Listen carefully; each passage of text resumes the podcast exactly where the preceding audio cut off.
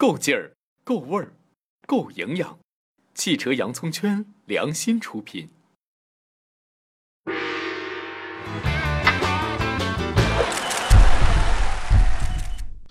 小伙伴们，大家好！接下来的十一小长假，你们都去哪儿玩耍呢？不久前，聪哥开着路虎参加了一次从西宁到松潘的穿越，三天时间，途经丹霞地貌、黄河九曲十八弯、藏区，也走过各种路况，还锻炼了一下越野技能。头一天从西宁到下河县。这一段路程主要是柏油路、山路与碎石路面，最考验车和人的是通往孟达天池的不跳峡铁索桥，一次只能过一辆车。在它之后是一段天然台阶状的石头颠簸路段。聪哥开的是一台 5.0T V8 的揽胜，面对这样的路况，表示毫无压力，只要控制好车速，把好方向，留意一下路边的碎石，别伤着轮胎就行了。揽胜的硬件指标足够强悍，有后桥差速锁以及可锁止的托森中央差速器。聪哥简单介绍一下托森差速器，它是纯机械结构，可靠性高，同时实现了横时连续扭矩控制，反应时间很快，保证了扭矩分配的速度，这是普通多片离合器结构的差速器不能比的。揽胜还有个神器，当它的底盘已经调节到最高位置时，如果车辆再托底，那么悬挂会再升高二十毫米，有助于车辆脱困，这还是很有用的。再来看看路上的见闻，这里有信奉伊斯兰教的撒拉族小伙伴们听说过吗？他们属于西突厥的后裔，喝茶特讲究，如果你不盖茶碗，一直给你加水。吃面能变着花样的做，女人结婚之后头巾要用不同的颜色，是不是挺有意思？这天的行程主要以穿越黄河九曲十八弯为主，聪哥换了辆发现四。除了豪华，发现四一定程度上保留了路虎骨子里的硬汉形象，这点聪哥很中意。这一段路况属于沙砾、碎石与泥泞混合在一起的非铺装路面，这对发现四来说非常轻松。但它能做的远不止这些。发现四最强的延时模式，可以锁止中央差速器，后桥差速器会在必要的时候自动锁止。这时候扭矩被放大三倍，能用极端的蠕行速度脱困。这里多提一句救援的姿势，一定要用低速四驱来拖拽被陷车辆，这个所有车都适用。聊聊见闻吧，这里到处可见藏区独有的色彩斑斓的经幡，还有随时插入车队的牦牛、羊群、马队，一派祥和的自然与人文景观。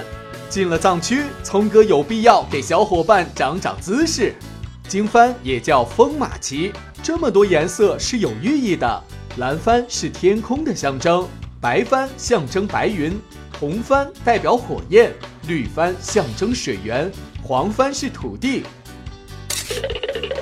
第三天是越野挑战赛，地点是四川阿坝州的路虎越野场地，车型换成了发现神行。比赛中会遇上二十五至三十五度的驼峰路，三十多度的侧坡，颠簸的车辙路，泥地。有个小环节是车头上要放一桶水，比赛完成看谁剩的水多，这个有点意思。为了给小伙伴们长长越野姿势，聪哥请来了路虎专业的培训师。各位汽车洋葱圈的粉丝们，大家好，我是路虎首席教官周密。越野之前需要做点什么准备工作呢？么么哒。首先包括我们人的一个准备，包括我们车辆的准备，包括我们随车的一个物品的准备。比如说我们去做一些沙漠的穿越，可能我们在沙漠里要啊行走三到四天，我们需要露营。那我们的露营的装备，包括我们要知道当地的一个气温啊，那么我们的晚上睡觉的用的帐篷啊、呃睡袋啊、防潮垫啊等等，这些是不是都应该以当地的当时的这个气温相匹配？那么车的准备呢？机油啊。呃，变速箱油啊，冷却液啊，刹车油啊，等等这些东西。那同时说到轮胎，我们也要知道我们去的这些路的路况。那我们可能会考虑去使用一些这种全地形胎，我们俗称叫做 AT 胎，或者说是一些更为极端的胎，比如说我们的这种泥啊泥地轮胎、MT 胎等等。那么还有就是我们车内的一个物料的准备，像拖车绳啊、铁锹啊啊，包括一些汽油。通常几辆车穿越相对安全呢？建议大家我们是结伴而行，大概三到五台车。如果车太多呢，驾驶的一个节奏啊不同，所以车队过大呢，会可能也会有一些问题。前方的车辙印要不要压着走呢？具体情况具体分析。那么首先呢，我们应该对我们的车辆的最小离地间隙，呃，有一个充分的一个了解。那么同时呢，我们应该目测去观察一下我们的车辙路的这个车辙的一个深度。如果说这个车辙的深度超过了我们的车的一个离地间隙，是会托底的。比如说是在雪地或者泥地的话，它因为本身路面比较松软，车辆还是会掉到这个这个车辙里面。那如果你是车队结伴行驶的话，压车辙的这个问题会将路面。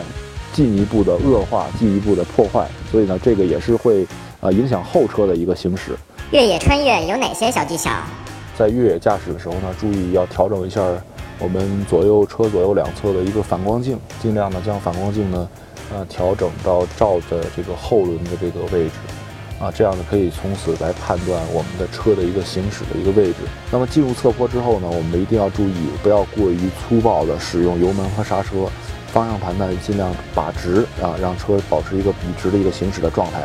当如果发觉感觉车有向下打滑的趋势的时候呢，尽量的顺势向坡下的方向打方向。那我们在驼峰的顶端呢，一定要注意啊，做一个停车，观察一下下坡的一个行车路线。我们经过这一段颠簸路面之后呢，我们进入一段泥泞的路面。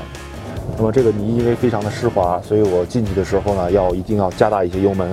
给车一些更多的一些惯性。然后，如果进入泥地的话，我们尽量建议大家把车的轮胎换成这个啊泥泥地胎，也就是我们俗称的 MT 胎。大家听完越野技能是不是又长进了呢？从西宁到松潘这一趟行程虽然不长，但是聪哥觉得值得细细品味，也推荐有兴趣的小伙伴们参考。本期有奖赛车继续奖品是从哥独家定制超好用的磁性手机支架，参与方式看这里喽。好了，今天的节目到这里吧。祝大家有个愉快的十一假期，咱们下期再见。